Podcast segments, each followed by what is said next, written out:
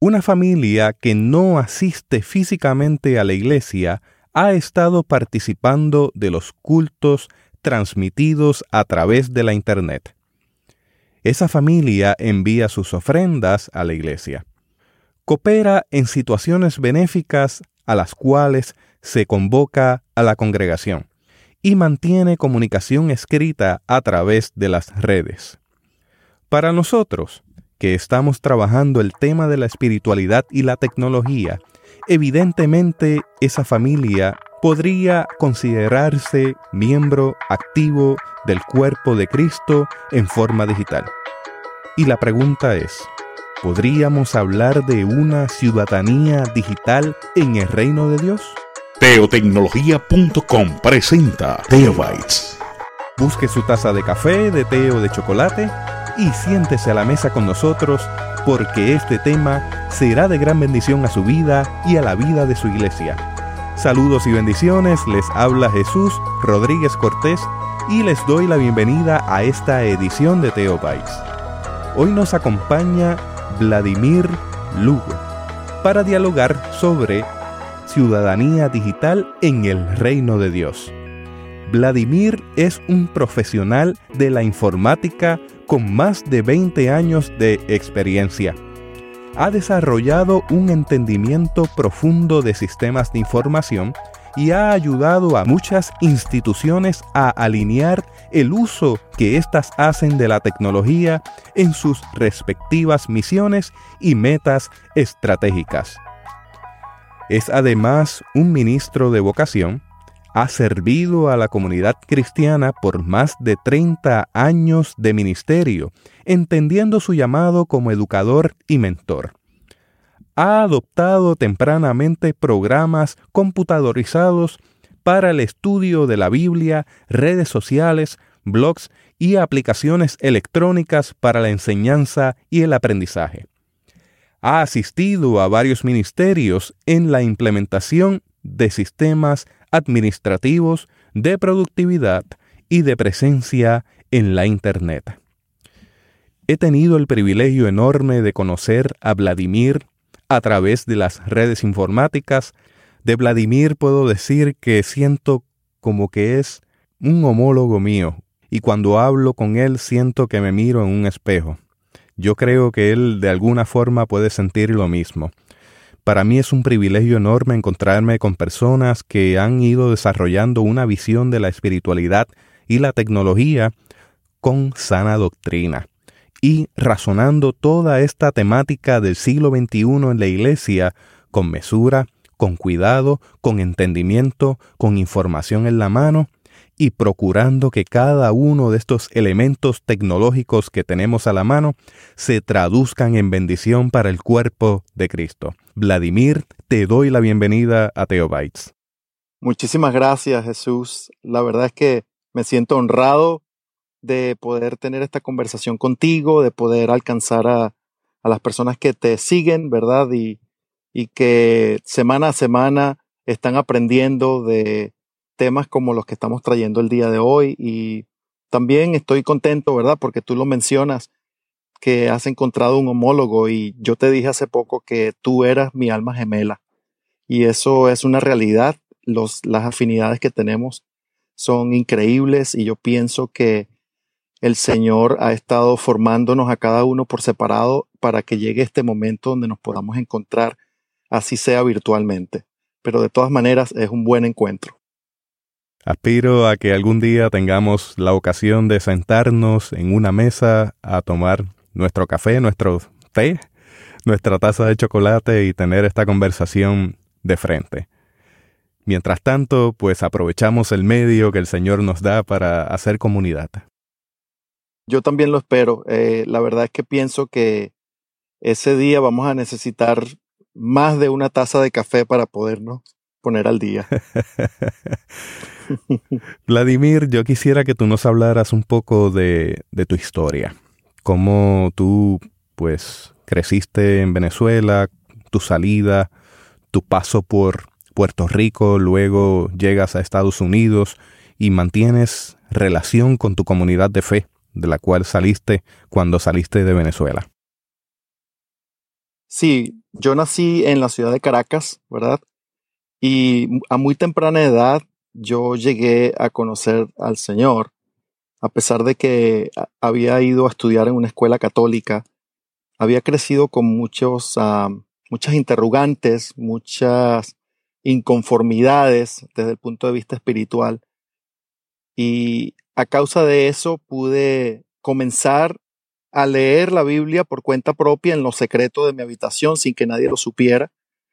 En esa época eh, la Biblia era el libro prohibido, así que yo estaba haciendo algo literalmente ilegal. Y después de eso conocí a un grupo que comenzó a darle sentido a lo que yo estaba leyendo en la Biblia. Y me uní a ese grupo, fue un grupo pequeño, pero después me enteré que eran parte de una de las iglesias más influyentes de la ciudad de Caracas. Y allí, a los 13 años, con la predicación de un buen puertorriqueño amigo, Isaías Narváez, yo le di mi vida al Señor. Desde entonces mantuve un ministerio muy sólido a través de esta iglesia en Caracas hasta que nos tocó ya salir en el año 95 con rumbo a Puerto Rico para trabajar en, unos negocios ah, relacionados a la tecnología del, momento, que era la tecnología móvil. Eh, a través de, de, esa experiencia yo tuve siempre en contacto con mi iglesia matriz. Yo llevo aproximadamente 20 años que salí del país y todavía, a pesar de que he dado muchas vueltas y he estado viajando por muchos lugares, no considero a ninguna iglesia mi iglesia, excepto la iglesia madre, la iglesia que me vio nacer, que me vio crecer en la ciudad de Caracas.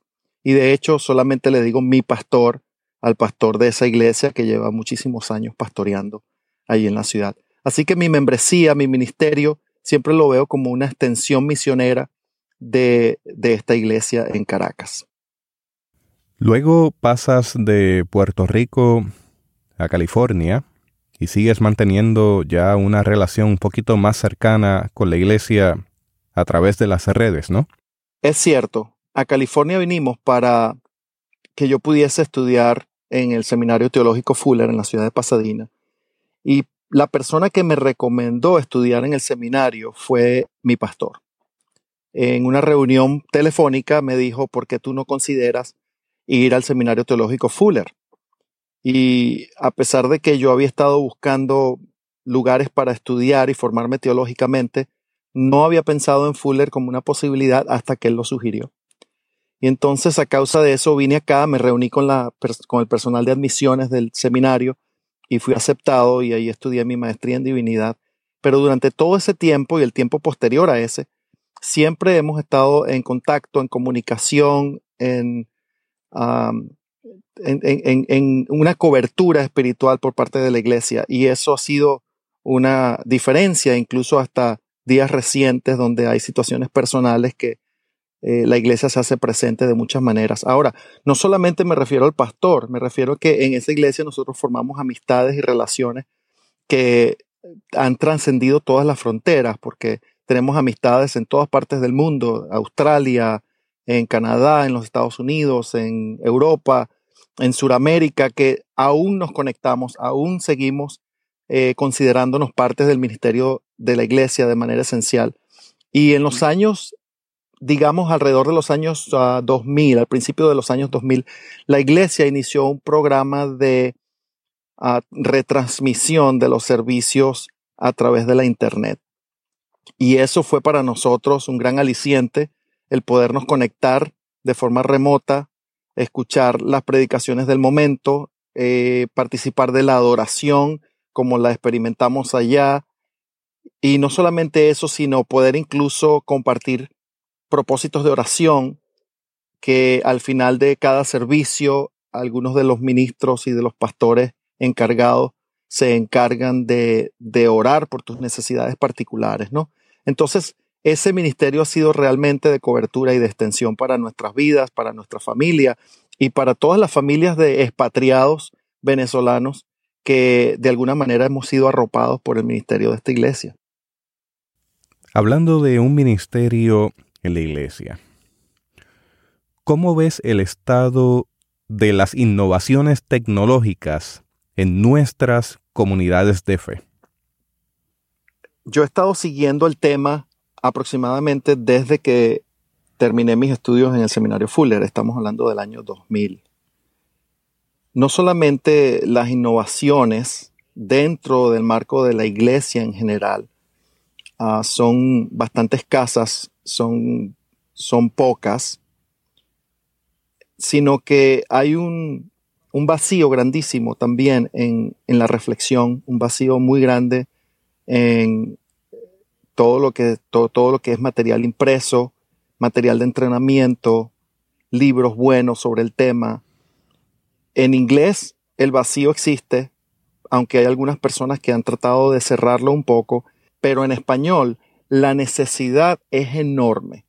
Hay una brecha gigante entre lo que nosotros estamos viendo en la cultura y lo que son las necesidades de la iglesia y la capacidad que tiene la iglesia para responder y ser innovadora en el tiempo de hoy. Entonces, yo pienso que hay focos, hay grupos, hay iglesias modelos que están haciendo algo. Hay organizaciones comerciales que están haciendo algo desde el punto de vista de innovación para el ministerio. Y sin embargo, cuando tú consideras las miles y miles de iglesias, de, congregaciones locales que son pequeñas, que no tienen ese mismo nivel de influencia, están verdaderamente en pañales. Yo a veces digo que la iglesia está en la adopción de la tecnología, por lo menos retrasada unos 10 años en líneas generales. Y la adopción es, es solamente uno de los primeros pasos de la innovación. Tú necesitas uh, un programa de crecimiento o de madurez para poder llegar desde la adopción hasta la innovación. Y verdaderamente nosotros estamos en pañales. Tecnología es tomar elementos encontrados en la creación y darle forma para satisfacer las necesidades del ser humano.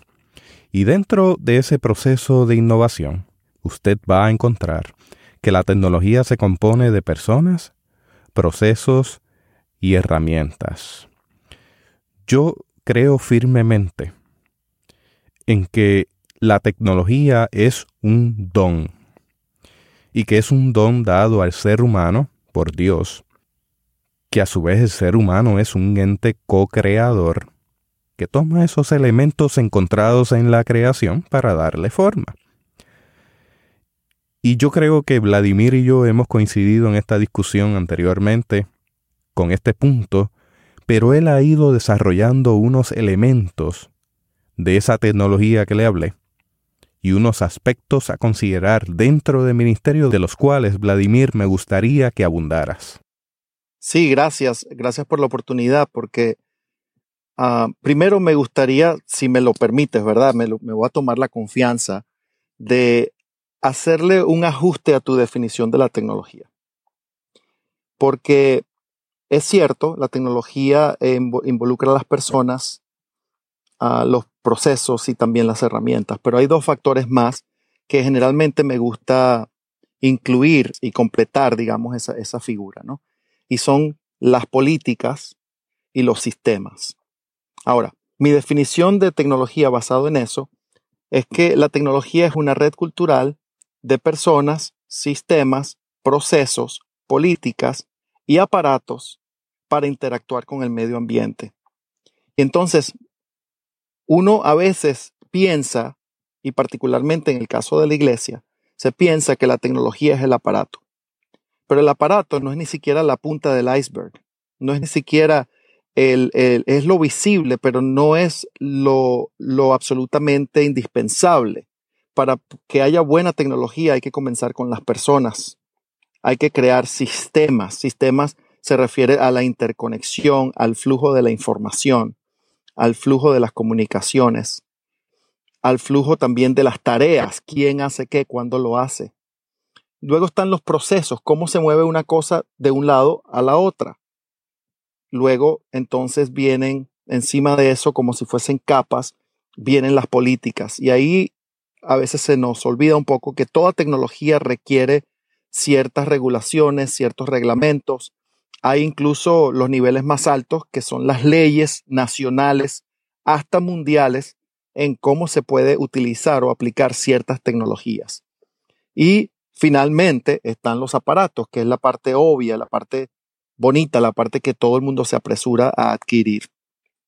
Eso es sumamente importante para la iglesia, porque con ese conocimiento, cualquier programa que implique una inversión tecnológica dentro de la iglesia necesita considerar todas las cinco capas. Y a veces lo que se nos olvida con facilidad son las personas que van a utilizar la tecnología, que necesitan entrenarse en la tecnología, que van a mantener la tecnología, que van a proveer la tecnología, que la van a implementar, que la van a echar a andar, que la van a, hacer efectiva en el ejercicio del ministerio. Y entonces eso es la primera parte que hay que notar en, esta, en esta perspectiva, es que estos cinco aspectos son fundamentales en todo desarrollo tecnológico dentro de la iglesia.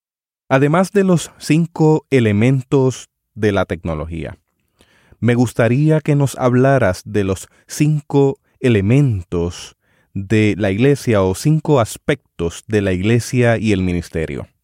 Sí, además de los cinco aspectos de, la tecnología, yo hablo de las cinco funciones esenciales de la iglesia. ¿Sí? La iglesia tiene cinco funciones esenciales también y para eso uno pudiese recomendar algo de la literatura, si, si es posible, a lo mejor comparto contigo algunas de las cosas que, que utilizo para afianzarme en ese, en ese basamento, ¿verdad? Y tú las puedes añadir a las notas después o lo que sea. Pero son los siguientes. Yo los uh, enuncio con 5A. Entonces, la primera A es adorar. Nosotros hemos sido creados para la alabanza de la gloria del nombre de Dios. Entonces, la función de la iglesia es adorar. La segunda A es alcanzar. Y alcanzar se refiere obviamente a todo lo que tiene que ver con la evangelización, el, poder llegar, movilizarse hasta los confines de la tierra para poder entregar el mensaje del Evangelio. Eso es alcanzar. El tercero de, estos, de estas funciones esenciales es ayudar. Entonces ayudar, allí están englobados todo lo que son los ministerios de misericordia, de amor al prójimo, etcétera, etcétera. Luego está aprender. Entonces, aprender, allí englobo todo lo que tiene que ver con el discipulado y el hacer discípulos. Entonces, ahí hay una cantidad de elementos, ¿verdad? Que, que entra la mentoría, el liderazgo, el aprendizaje, el entrenamiento y ese tipo de cosas. Y finalmente, incluyo también administrar. Entonces, algunas personas me preguntan, administrar, pero ¿Cómo es una función esencial de la iglesia? Bueno, administrar viene de la palabra que tanto queremos eh, en nuestros medios cristianos, ministrar. ¿Sí? Y administrar significa añadirle algo al ministerio. Entonces, lo que le añadimos al ministerio son una cantidad de recursos para poder mantener el cuerpo bien acoyuntado. Y entonces la administración yo la relaciono con todo lo que tiene que ver con membresía, con el funcionamiento eh, de, de todos los ministerios de la iglesia, la coordinación, la colaboración, la comunicación dentro de la iglesia y de sus miembros para poder hacer un trabajo ministerial efectivo. Entonces esos son los cinco aspectos, los cinco aspectos de la tecnología y los cinco funciones esenciales de la iglesia. Ahora, esto es lo que yo hago. Yo con esos cinco aspectos y cinco aspectos yo hago una matriz. Y yo llamo eso la matriz de tecnologías ministeriales. Lo que eso significa es que uno puede cruzar cada uno de los aspectos de la tecnología con cada uno de los aspectos de las funciones ministeriales.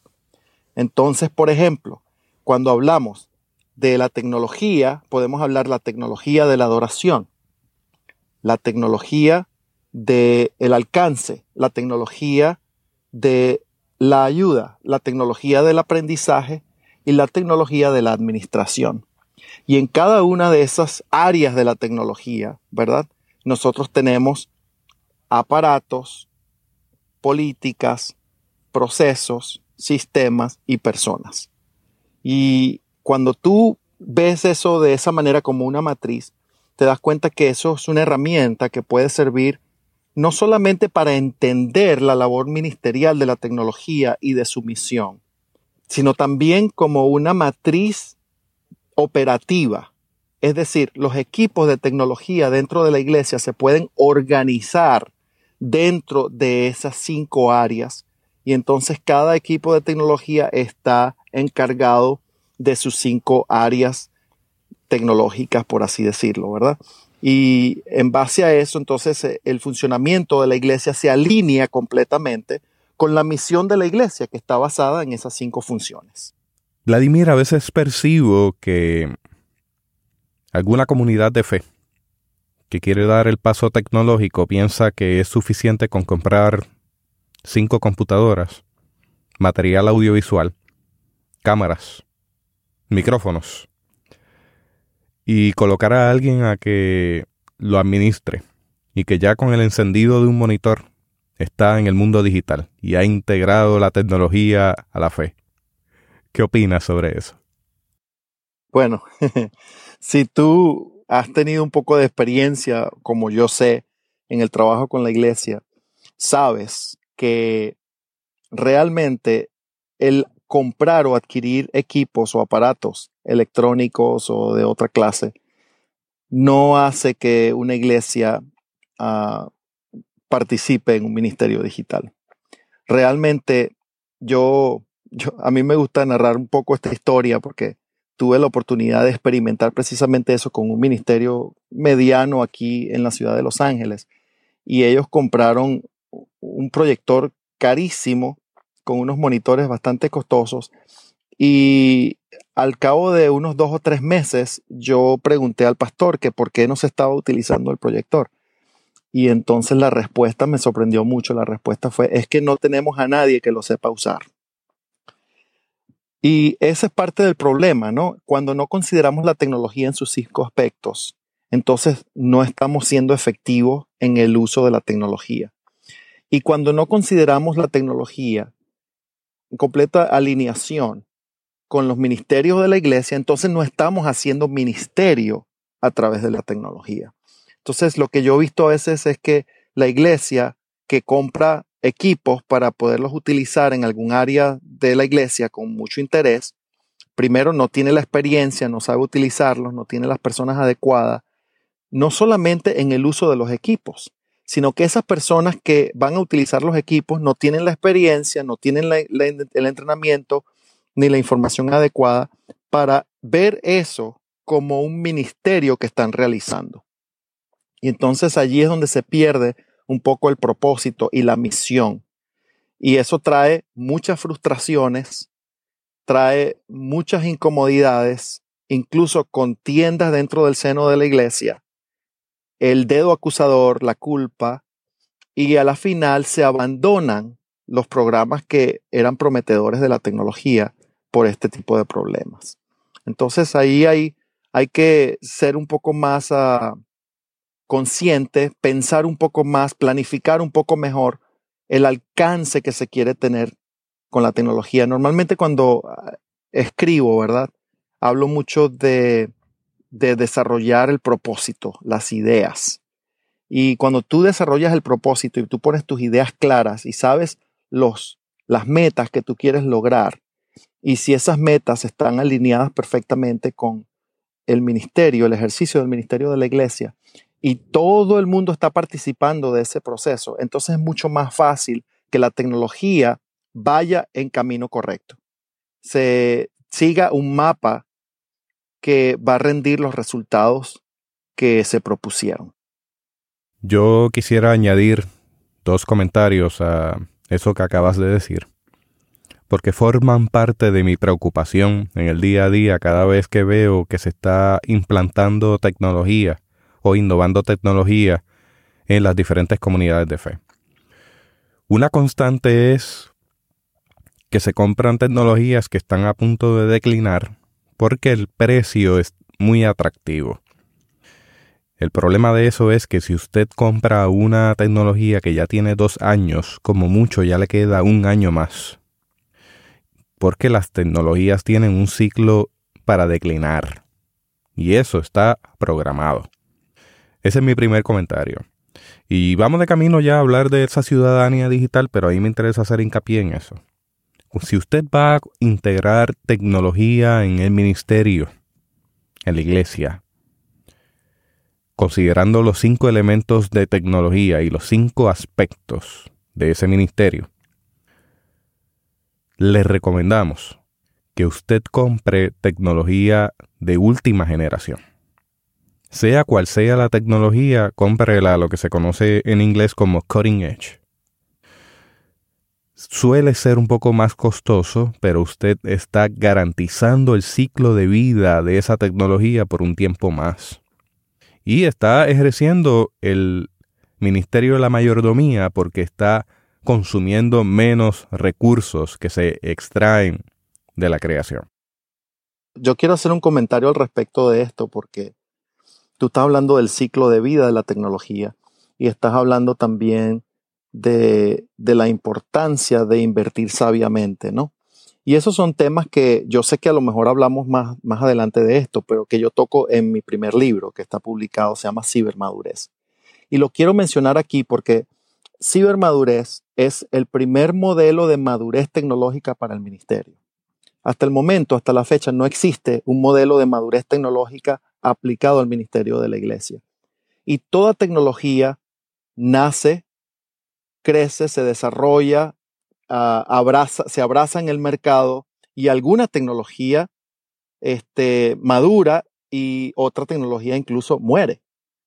Y en medio de toda esa situación, la iglesia es bastante desconocedora de que hay un ciclo de vida de todos los aspectos tecnológicos. Y si no los consideras temprano en ese ciclo de vida, entonces lo que va a pasar es que a lo mejor la tecnología se te muere antes de tiempo.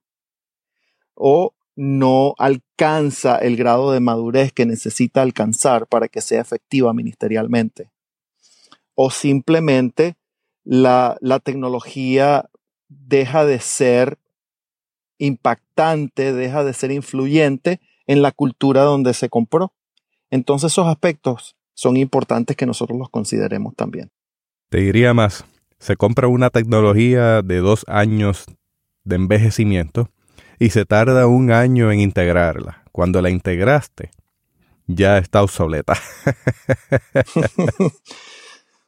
Eso pasa y es triste verlo en los ministerios que no tienen un poco de conciencia acerca de esto, piensan que ah, las, las, decisiones deben tomarse exclusivamente a base de los costos y del dinero y del presupuesto. Pero en realidad cuesta más mantener una tecnología antigua, obsoleta. Cuesta más entrenar o conseguir a personas entrenadas en tecnología antigua. Y es más fácil crecer con los tiempos y adoptar tecnologías recientes porque las personas están también abrazando esa tecnología en el momento, entonces se crea un impacto mayor ministerialmente. Con respecto al segundo comentario que tengo, si usted va a integrar tecnología en la iglesia, en el ministerio, tiene que ser consistente. Eso quiere decir que si tomó la decisión de comenzar a transmitir algún culto a través de la Internet, usted debe respetar esa itinerancia. Si es el domingo a las 9 de la mañana que se comienza a transmitir, de ahí en adelante así debe ser. Si lo deja de hacer un domingo o dos domingos y vuelve y lo engancha y lo vuelve a hacer y lo vuelve a dejar de hacer, eso va a ocasionar que la audiencia que está conectada virtualmente a esa comunidad de fe se vaya y pierda la conexión, aunque sea virtual, con esa comunidad de fe. Consistencia. Si usted determinó que va a transmitir algo a una hora, hágalo. Si usted determinó que a cierta hora va a publicar a través de las redes un artículo, un blog, un video, hágalo consistentemente para que esa audiencia se mantenga ahí y usted pueda seguir bendiciéndole de forma especial como se puede hacer a través de estos medios informáticos. Tienes toda la razón. Allí no tengo mucho que, añadir realmente. La consistencia tiene tal vez un, un aspecto más y es el aspecto más interno de la tecnología. Es, se trata de poder incorporar tecnología integrada. Es decir, que la tecnología sea un buen jugador con el resto de la tecnología que usted ya tiene. Y lo que pasa si la tecnología no se integra de manera apropiada es que eso tiene una cantidad de costos después que van a ser más obvios y van a traer muchos dolores de cabeza. Hasta el momento, hasta la fecha, yo no conozco ninguna aplicación de software, por ejemplo, que integre los cinco aspectos de las funciones esenciales de la iglesia en el ministerio.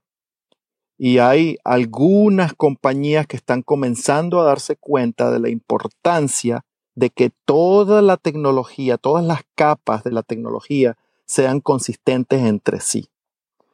Y por ahora estamos un poco a la merced de algunas de esas compañías que son las desarrolladoras de software. Pero si hay en la audiencia, ¿verdad? Personas interesadas en poder desarrollar esta clase de software, sería interesantísimo, ¿verdad? Que sea consistente dentro del mismo ecosistema de la tecnología en todo el ministerio. Establecí al principio de este podcast una idea sobre una familia que se acerca a través de las redes a una comunidad de fe. Nunca ha tocado esa iglesia físicamente, pero asiste a sus cultos, envía sus diezmos, envía ofrendas adicionales para beneficencia y se comunica regularmente de forma escrita. ¿Qué piensas de una ciudadanía digital en el reino de Dios? Bueno, antes de responderte esa pregunta, quiero leer lo que dice Filipenses en el capítulo 3 y en el verso 20 para poder responder si puede existir o no una ciudadanía digital. Y dice así, mas nuestra ciudadanía está en los cielos, de donde también esperamos al Salvador, al Señor Jesucristo. O sea que en este tema, ¿verdad? El apóstol Pablo estaba, estaba hablando de que hay personas que pueden sentirse ciudadanos con privilegios, con responsabilidades de un pueblo en particular, y en este caso probablemente el pueblo de Israel. Y sin embargo, no vivir de acuerdo a la ciudadanía que le corresponde. Y en el caso de, este escrito en particular, dice nuestra ciudadanía está en los cielos, es decir, no pertenece a un reino visible, no pertenece al reino de lo natural, no pertenece, obviamente, a las cuatro paredes exclusivas de, una, de un templo o a la membresía restringida de una congregación. Ya de por sí entonces la ciudadanía del reino no tiene fronteras, no tiene paredes, no tiene, no tiene regionalismos, ¿verdad? Y entonces eso podemos extrapolarlo a lo que es la realidad digital. En la realidad digital no hay fronteras, en la realidad digital no hay regionalismos, en la realidad digital hay personas que eh, tienen una muy fuerte presencia digital y hay otras personas que a lo mejor no tienen mucha presencia digital, pero la tienen, aunque aún no han tomado las riendas o la responsabilidad de su presencia digital. Y lo mismo podríamos decir incluso de organizaciones que han podido establecer una fuerte presencia digital y otras que no. Eh, muchas de las iglesias, sobre todo las más pequeñas, no han no se han dado a esa tarea de establecer una presencia digital. Ahora, ¿por qué esto es importante? Es importante porque de entrada la palabra del Señor nos está diciendo que la ciudadanía, tal cual como nosotros la concebimos, y por ende yo me atrevo a decir, la membresía de una iglesia, tal cual y como nosotros la concebimos, no responde a una restricción geográfica, ¿verdad? Ahora, eso para mí es de suma importancia en lo personal. Si mi membresía de la iglesia respondiera a una, a una ubicación geográfica, entonces hace 20 años que ya yo no tuviese la cobertura espiritual de mi iglesia matriz en Venezuela. y que yo no estuviese en la facultad de poder disfrutar de las bendiciones espirituales que ellos en su gracia y en su trabajo ministerial envían para arroparnos a cada uno de nosotros los exiliados. Y eso yo creo que en parte fue lo que Pablo quiso decirle a los filipenses, ¿verdad? Ellos no necesariamente eran ciudadanos de un reino o del otro reino, sino que eran ciudadanos del reino de los cielos. Y ese, en ese reino hay eh, otras características, hay otras reglas. Ahora, nosotros podríamos hacer un análisis de esto mucho más profundo, Jesús, porque en la historia de la iglesia, la iglesia ha tenido muchas confusiones acerca de lo que significa ser iglesia y acerca de lo que significa ser reino. Y a veces ah, se ha confundido la iglesia al pensar que la iglesia es el reino de Dios. En otras ocasiones se ha pensado que la iglesia es el único reino de Dios sobre la faz de la tierra. Y eso ha traído este, una cantidad de implicaciones políticas y, de, y de participación, digamos, en los eventos, o más bien de injerencia en los eventos mundiales, que muchas veces han sido desafortunados. Entonces nosotros en la iglesia de hoy, que hemos entendido que la iglesia tiene una función dentro de los planes de Dios, pero que el reino es superior a la iglesia, que el reino de Dios no está en este mundo, que en algún momento ha de venir a restablecerse y va a venir con un rey, ¿verdad? A quien estamos esperando. Entonces, esa, esa realización escatológica del reino de Dios nos permite nosotros ver que la ciudadanía que nosotros estamos esperando es superior a simplemente una membresía eclesiástica, ¿ya? Y, y aparte de eso, que podemos estar en cualquier lugar del mundo, en cualquier lugar del planeta, e incluso en los espacios digitales y todavía nuestra ciudadanía no está supeditada a nada de eso porque pertenece a otra realidad, ¿no? Entonces yo pienso que teológicamente hay espacio para una ciudadanía digital, es real, y yo me atrevería a decir más, no solamente que hay espacio, sino que la palabra dice que a quien mucho se le da, mucho se le exige. A nuestra generación, se le ha dado la capacidad de tener una presencia en el mundo digital.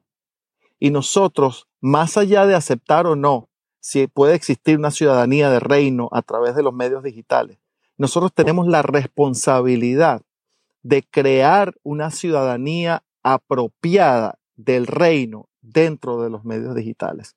Entonces tenemos que hacer presencia, tenemos que participar, tenemos que pensar en las estrategias que nos van a permitir a nosotros diseñar cómo es la vida de un ciudadano del reino en esos medios digitales. Yo quiero añadir una cosa más, porque yo estuve buscando, ¿verdad? Este tema de, de la ciudadanía digital y resulta que la ciudadanía digital es un tema que se ha discutido incluso secularmente y que tiene ciertas implicaciones. Y la ciudadanía digital se define como las normas del comportamiento que conciernen al uso de la tecnología y que considera varios aspectos desde el punto de vista ético, moral, de acceso, desde el punto de vista de comportamiento, lo que se llama netiqueta, ¿verdad? Que es la conducta, ¿no? De cómo utilizar los medios electrónicos, desde el punto de vista de la educación, desde, el punto de vista de cómo se hace comercio electrónico de manera justa, de qué derechos tienen las personas para participar en esa ciudadanía digital. Y yo pienso que eso es un área completamente abandonada en la reflexión de la iglesia de hoy. Nosotros no estamos pensando no solamente si hay o no una ciudadanía de reino en las redes sociales y en los medios digitales. Nosotros deberíamos estar pensando cuál es esa ciudadanía, cómo se ve un ciudadano en ese mundo, cómo nosotros podemos ser ese ciudadano, ese modelo de Cristo, de una manera traer a Cristo eh, en, ese, en ese espacio para nosotros representar a Cristo, traer la imagen de Cristo a ese espacio. Y la otra cosa que quería mencionar rápidamente la encontramos en Primera de Corintios 15, 47 al 49. Mira qué interesante esto. Dice, el primer hombre es de la tierra, terrenal. el segundo hombre, que es el Señor, es del cielo. ¿Cuál el terrenal? Tales también los terrenales. ¿Y cuál el celestial? Tales también los celestiales. Y así como hemos traído la imagen del terrenal, traemos también la imagen del celestial.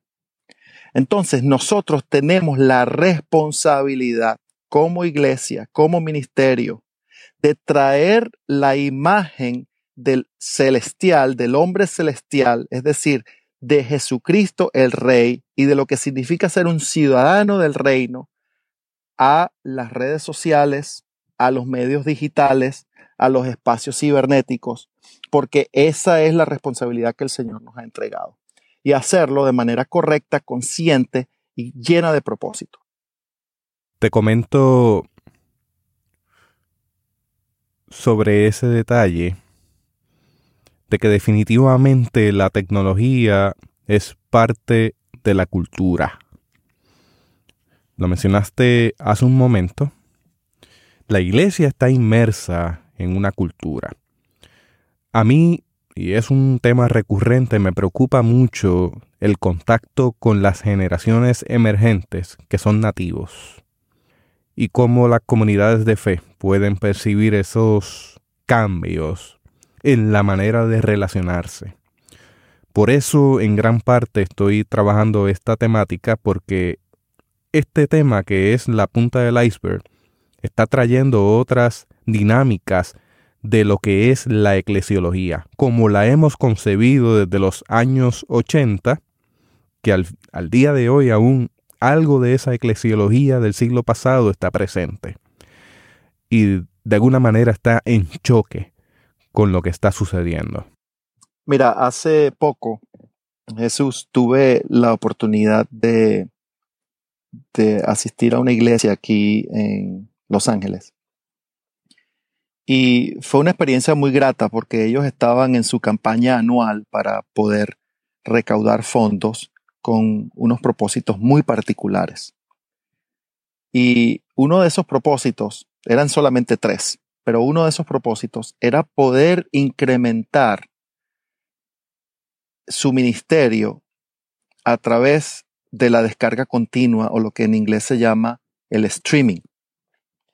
Ellos ya tienen una presencia en la internet muy fuerte a través de ese ministerio pero ellos han querido actualizar la tecnología, revisar los propósitos, reconstituir los equipos de trabajo y una cantidad de otras cosas que, quieren hacer para ser más efectivos en ese ministerio. Algunas personas pueden pensar que el transmitir el servicio por la Internet es todo lo que se necesita para hacer el ministerio, pero esta iglesia va mucho más allá. Por las, por las cuatro semanas consecutivas mostraron videos de personas en distintas partes de los Estados Unidos que se benefician y se conectan semanalmente a través de este servicio de la iglesia. A través del servicio de la iglesia hacen sus ofrendas, participan de manera local de las actividades que la iglesia matriz aquí en Los Ángeles promueve. Y no solamente eso, sino que la iglesia se da a la tarea de en algún momento u otro llegar hasta esos lugares y conocer de manera personal a aquellos que han decidido ser miembros de la iglesia remotamente. Yo pienso que nosotros necesitamos saber que no es responsabilidad del que escucha de un lado de las redes el ser miembro o no de la congregación. Es responsabilidad de la directiva, de la administración, de los pastores, de esa congregación, el poder llegarse hasta las personas que están al otro lado de los medios para poder alcanzarlos con el mensaje de salvación y con el mensaje de la ciudadanía, ¿verdad? Del reino de Dios. Y, y ahí, pues, obviamente, allí necesitamos abrazar entonces a las nuevas generaciones, a los más jóvenes que constantemente accesan a los servicios eh, en transmisión directa, ¿verdad? De, algunos ministerios. Y necesitamos entonces hacer un plan de trabajo para que el medio no se convierta en el ministerio, sino que el medio siga siendo el medio y que el ministerio siga siendo el ministerio. Es decir, que el medio lo utilicemos para llegar a las personas donde se encuentran, para entonces poderles abrazar con la visión de la iglesia. Y eso fue lo que hizo el Señor, ¿no? A la final, Él utilizó ese medio de la encarnación para poderse llegar a nosotros cuando nosotros estábamos aislados, estábamos separados y estábamos en gran necesidad de escuchar una palabra de vida, ¿no? Y nosotros necesitamos extender esa misma gracia, de gracia hemos recibido, de gracia entonces tenemos que dar a todos aquellos que de alguna manera se relacionan a los ministerios de alcance de la iglesia por estos medios. Debe quedar medianamente claro. Uno, que la responsabilidad de la iglesia es acercarse a las personas que están conectadas. Y acorde con eso, recordar que tenemos un ejemplo en Pablo, que fue a donde estaba la gente, en la medida que se iba enterando que se estaban formando comunidad cristiana en diferentes lugares. Y si no podía llegar, enviaba la carta. Pero allí había una respuesta de parte del ministerio de la iglesia en acompañar en las diferentes circunstancias de la vida. Precisamente el ejemplo de Pablo es un, ejemplo clásico, aunque muchas veces en el seno de la iglesia no lo pensamos de esa manera, ¿verdad? Y es que Pablo incluso abrazó bajo su ministerio a iglesias que él no fundó, a grupos de los cuales eh, otros ministerios fueron encargados de, de sembrar. Y yo no sé por qué, pero en la iglesia de hoy, parece que hubiese un hálito de exclusividad, ¿no? Si tú no vienes a la iglesia, no eres parte. Si tú eh, no vienes exclusivamente a esta iglesia, tampoco eres parte. Y yo pienso que las generaciones nuevas están muy descontentas con eso. Yo acabo de tener una conversación con una persona, ¿verdad?, de una generación más joven, que me planteaba el descontento con la iglesia y él me decía, yo no creo en la iglesia porque la iglesia reclama ser exclusiva en todos los aspectos de tu vida. Y yo no le puedo dar la exclusividad a una sola organización. Y eso es simplemente una característica de los tiempos. Nosotros necesitamos aprender a leer a la generación nueva. Y yo creo que eso fue lo que hizo Pablo. Pablo aprendió a leer los tiempos. Él sabía la importancia de arropar a las congregaciones que estaban remotamente a través de sus escritos, a través de sus pensamientos, a través de su ministerio e inclusive eventualmente a través de sus visitas y, de sus viajes accidentados para poder eh, cerrar ese círculo. Nosotros de nada nos sirve tener una página bonita en Facebook si no utilizamos esa página para conectar con la gente y cerrar el círculo. Cuando yo hablo de cerrar el círculo, me refiero a, conectar de manera personal con esas personas que están detrás de esa página de Facebook. Y, no simplemente convertirnos en una repetidora, ¿verdad? Una antena repetidora. Nosotros necesitamos hacer un ministerio que es de conexión, de cercanía. Y la generación nueva, la generación de los mileniales, ¿verdad? Eh, que han nacido con estas herramientas de tecnología, están esperando recibir esa cercanía, esa participación conjunta de parte de, de, la iglesia, de una iglesia que le importa a la gente, de una iglesia que entiende sus funciones ministeriales y que sabe que la tecnología es un mecanismo para alcanzarlas. Acorde con ese tema, te escuché mencionar en el podcast de Cambio 180 que se debe evitar la tentación de transferir el púlpito al medio de una forma muy literal. Hay que comprender no solamente la tecnología, sino la etiqueta y el lenguaje para entonces producir un mensaje que no cambia, que sigue siendo el mismo, pero que tiene otras maneras de transmitirse. Así que para conectar con generaciones emergentes, hay que ver cómo presentamos el mensaje conforme a los medios. Así es, eso es una, una condición fundamental, ¿verdad? Y es que a mí me gusta decir que nosotros necesitamos hacerle honor al medio. Cada medio tiene un propósito particular. Sabes que te voy a decir un dato, digamos, jocoso, ¿verdad? Cuando yo estaba en Venezuela, estaba en la universidad, eh, había una moneda la moneda más chiquitita de, Venezuela se llamaba el medio. Y en algunos países yo sé que utilizan esa misma terminología. Y un amigo se acerca a mí y me dice, ¿me prestas un medio? Y entonces yo digo, bueno, eh, ¿de qué lo quieres? Dice, ¿cómo que de qué lo quiero? Un medio es un medio. Dice, no, si lo usas para echarlo al teléfono, es un medio de comunicación. Si lo usas para pagar el autobús, es un medio de transporte.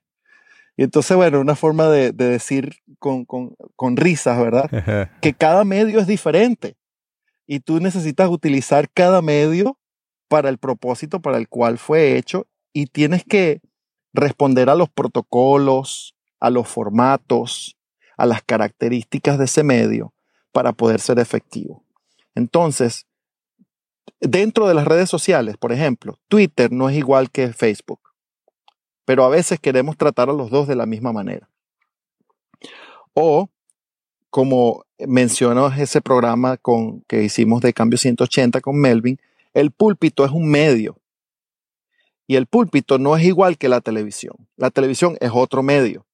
Pero ¿qué pasa? Que nuestra televisión cristiana ha metido el púlpito dentro de la televisión y entonces la televisión obviamente nadie la ve este, particularmente en las generaciones nuevas, porque están acostumbrados a ver en televisión unas cosas muy particulares, una forma, un formato este, muy particular, una información muy particular. Es más, las generaciones nuevas ni siquiera están viendo televisión ya. Ya las generaciones más nuevas se han movido a lo que es televisión bajo demanda, servicios como Netflix o como Hulu, y obviamente eh, me gusta decir estas cosas, ¿verdad? Este programa no es auspiciado por ninguna de, esas, de esos servicios, pero allí es donde la, gente está. Ahora, ¿qué está haciendo la iglesia para producir televisión bajo demanda de buena calidad que siga un formato apropiado para las nuevas generaciones? Bueno, esa pregunta queda en un grande silencio. Y eso en cierta manera responde la pregunta previa el estado actual. Me parece que todavía en ciertos aspectos estamos en el siglo pasado y no hemos dado el paso al siglo presente en la posmodernidad. Una palabra que a veces resulta soez para algunas de nuestras comunidades.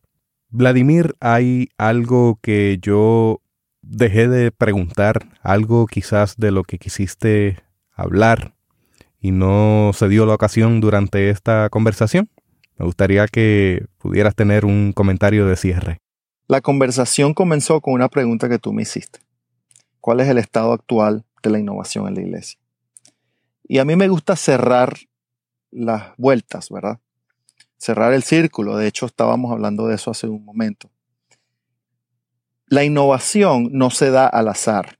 La innovación es un un resultado planificado, un resultado bien pensado y un resultado que pasa por varias etapas. Entonces, alguna persona dice, wow, pero ¿cómo yo puedo llegar a crear a lo mejor ese software que dijimos que hacía falta? ¿O cómo puedo llegar a crear esa programación para el video bajo demanda que nadie está haciendo? Bueno, ese sería tal vez eh, un par de aspectos innovadores porque no existen a mi conocimiento. Pero la realidad es que para poder llegar ahí hay que comenzar en algún punto, ¿no? Entonces, yo he llegado a la conclusión de que la innovación tiene siete pasos. El primer paso es iniciar, obvio, hay que comenzar por alguna parte.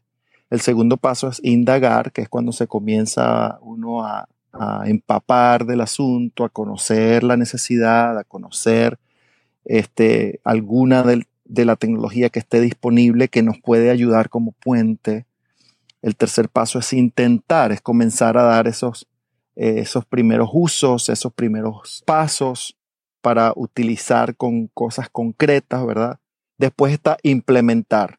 Implementar es crítico, es como, es como la bisagra que empata el proceso anterior con el proceso futuro.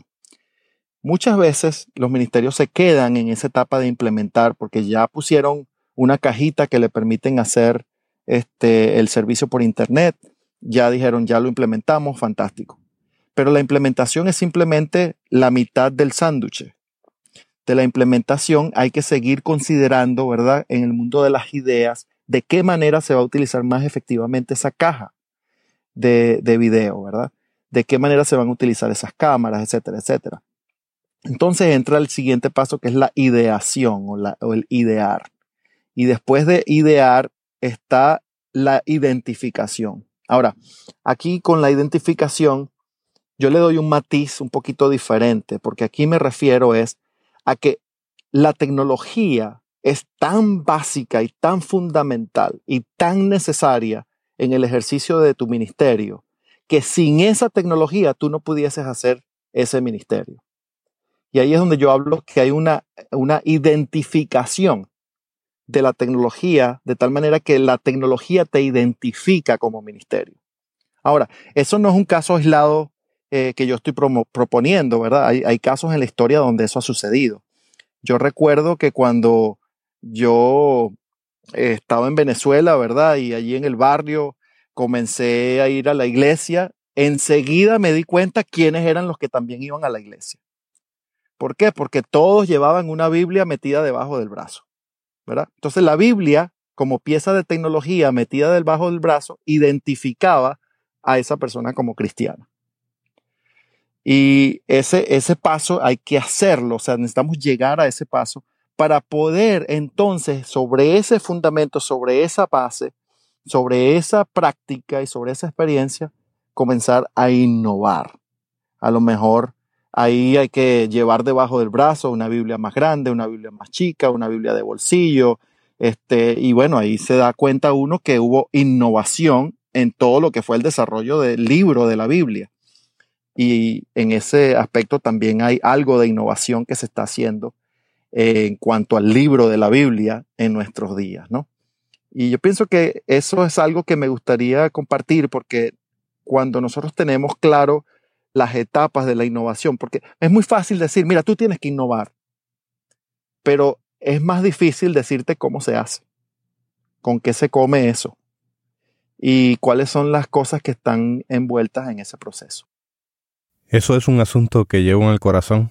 ¿Cómo podemos hacer lo que se llama una transferencia de tecnología en medio de esta innovación, de tal manera que las personas puedan seguir abrazando esa innovación e integrándola dentro de su comprensión de la fe y dentro de lo que es el ministerio.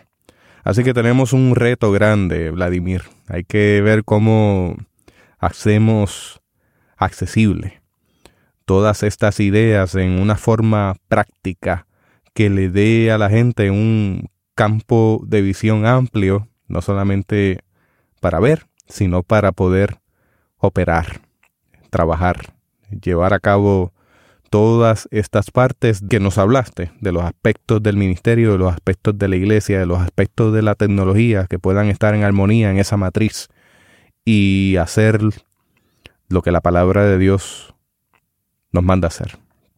Ir y hacer discípulos y que la gente sea bendecida en gran manera con cada uno de nuestros esfuerzos. Así es. Y bueno, te voy a decir como creo que fue mi oración también delante de Dios hace, hace unos años atrás. Y es una frase que utilizamos en Venezuela, ¿verdad? Que dice, ¿quién dijo miedo? Es decir, vamos a echarle ¿verdad?